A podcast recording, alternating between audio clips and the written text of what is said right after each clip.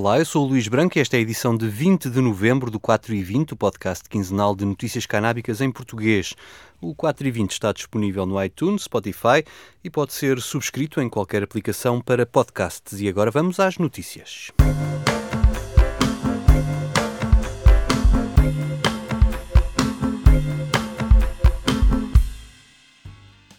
Esta semana, os olhos da comunidade canábica nacional estão virados para o Porto. É lá que se realiza na sexta e no sábado a Portugal Medical Cannabis 2019, uma conferência que traz médicos e cientistas de todo o mundo para falar da aplicação da cannabis na medicina.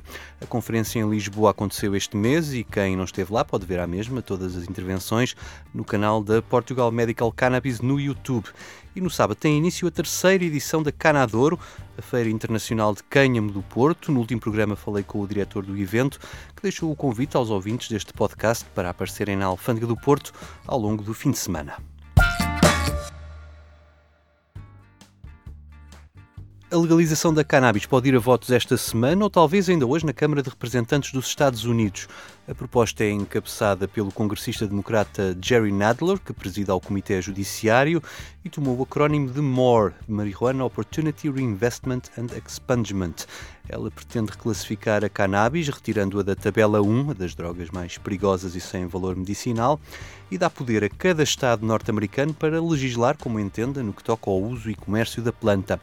Por outro lado, também pretende apagar dos cadastros criminais as condenações relacionadas com a cannabis e retirar as restrições ao apoio das entidades públicas às pequenas e médias empresas do setor. A proposta também olha para os veteranos de guerra, a quem os médicos são impedidos de falar sobre a cannabis medicinal e cujo consumo é proibido nas residências para veteranos sob gestão federal. Esta proposta segue-se à aprovação pelo Senado da Lei SAFE, que veio dar proteção às empresas da cannabis e às instituições financeiras que estavam impedidas por lei de trabalhar com elas.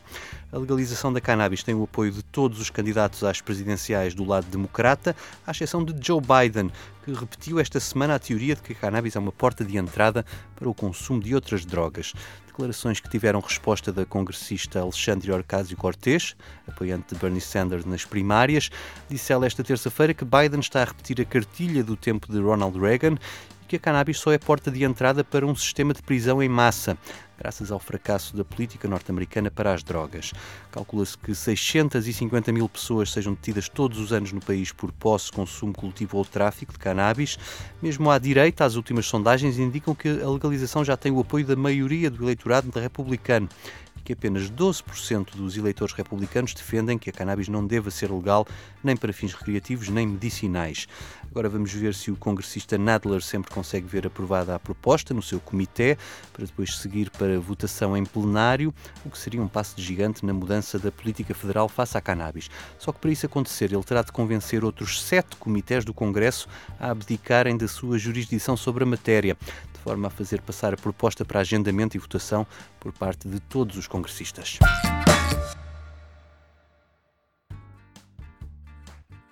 Mais a sul, no México, os políticos deixaram expirar o prazo dado pelo Supremo Tribunal para aprovar a legalização até ao fim de outubro e têm agora até ao fim de abril para o fazer.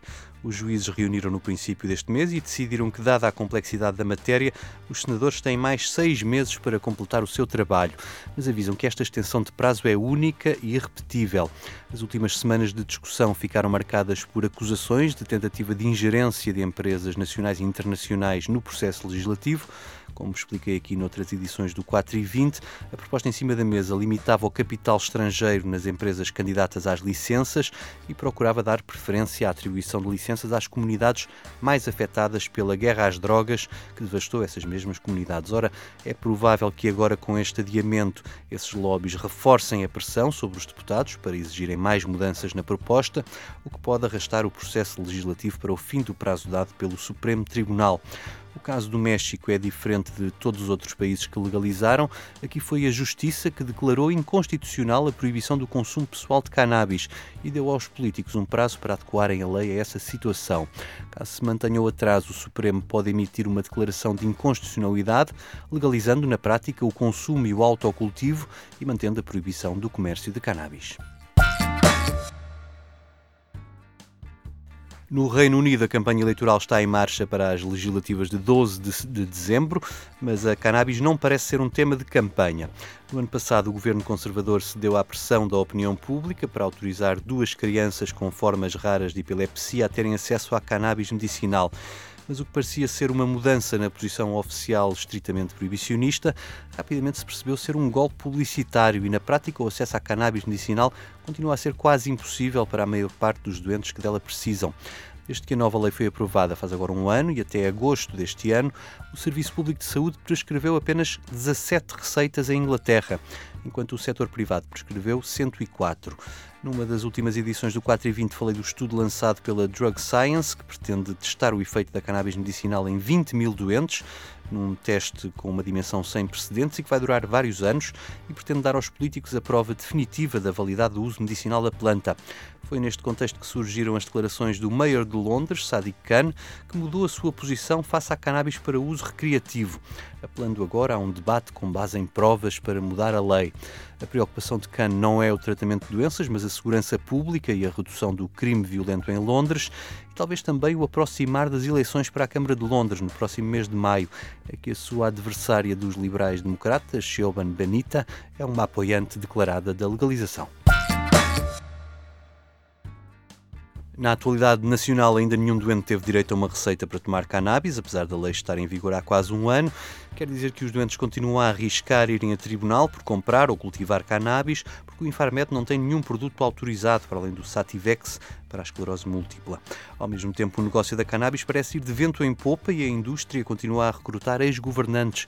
Depois de Ângelo Correia se lançar no negócio e de Jaime Gama ter integrado o Conselho Consultivo de uma multinacional canadiana, Agora foi a vez de um ex-secretário de Estado da Saúde do governo de Passos Coelho, aquele governo empossado por Cavaco Silva que durou 15 dias, depois das eleições de 2015 e deu lugar depois à Geringonça. Não se pode dizer que a experiência governativa de Eurico Castro Alves tenha sido grande coisa, ao contrário da sua passagem pela liderança do Infarmed, também nomeado pelo governo Passos Coelho entre 2012 e 2015. O antigo regulador do medicamento faz agora parte dos quadros da Sintomax, diz ter a licença do Infarmed para cultivar 105 hectares em Beja e produzir óleo de cannabis para exportação.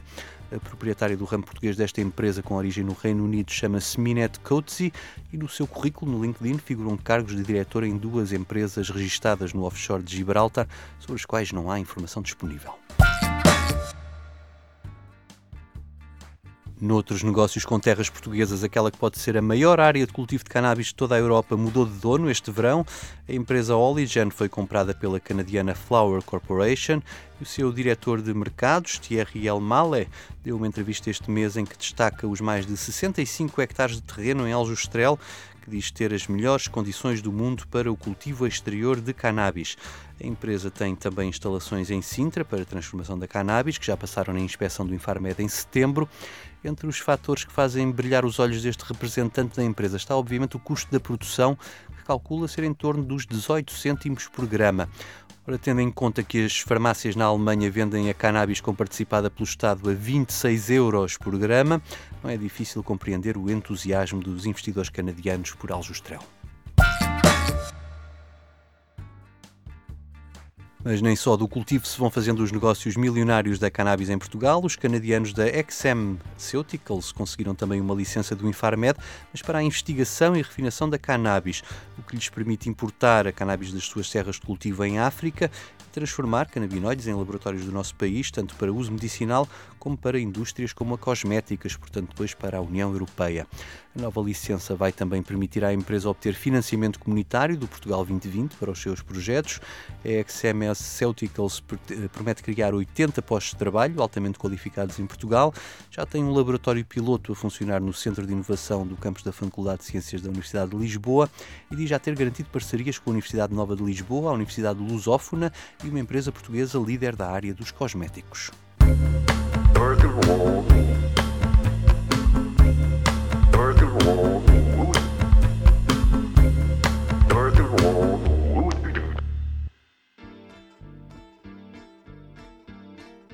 O 4 e 20 chega ao fim com um momento musical, como não podia deixar de ser, ele é dedicado ao José Mário Branco, ontem falecido. Fica com esta música que escreveu em 1986 para o centenário do 1 de Maio, a convite da CGTP. É com remendos e côdeas que me despeço. Eu volto no dia 4. Até lá.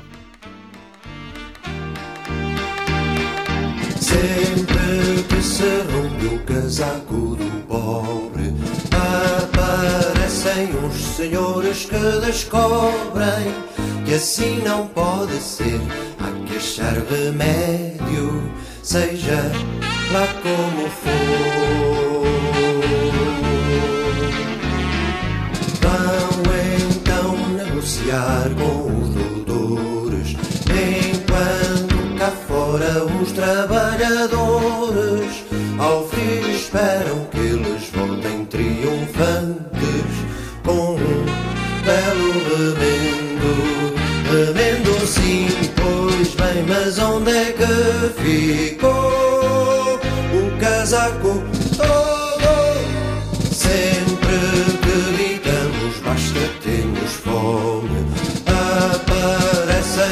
Senhores que descobrem que assim não pode ser. Há que achar remédio, seja lá como for. Vão então negociar com os doutores, enquanto cá fora os trabalhadores, cheios de fome, até que voltam triunfantes com. Uma côdea sim, pois bem, mas onde é que ficou a carcaça